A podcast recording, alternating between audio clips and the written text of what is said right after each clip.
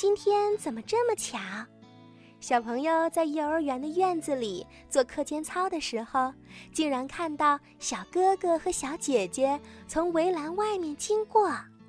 他先看到的是小姐姐，小姐姐站到队伍里，雄赳赳、气昂昂地往前走。小朋友喊了起来：“嘿，小姐姐！”可惜小姐姐没有听到小朋友在喊她。不过，孔老师听见啦。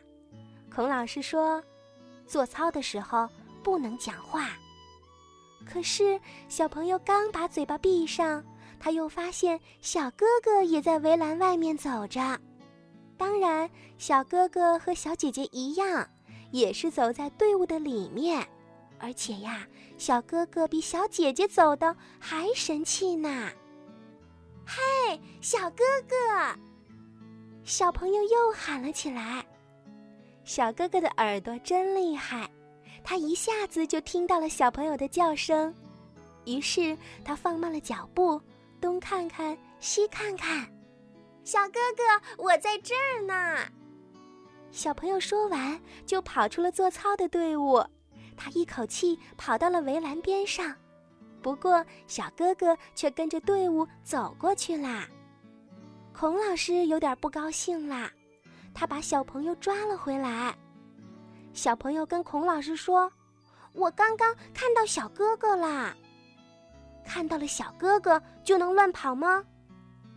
孔老师的声音好严厉呀。孔老师还说：“如果大家都像你一样，想跑到哪就跑到哪去，那幼儿园成什么样子了？还要不要做操啦？”小朋友轻轻地摇了摇头。他从幼儿园回家，在楼道里又看到了小哥哥。他给小哥哥讲了在幼儿园里发生的事情。小哥哥说：“我就知道是你在喊我，不过我没有到围栏那边去找你，因为我们全校的同学正排队去看电影。如果我停下来了，就会影响到队伍的整齐。”小哥哥还告诉小朋友：“下次也请你不要从队伍里跑出来。假如你有着急的事情非出来不可，也请你先找老师请假。”小朋友使劲儿的点了点头。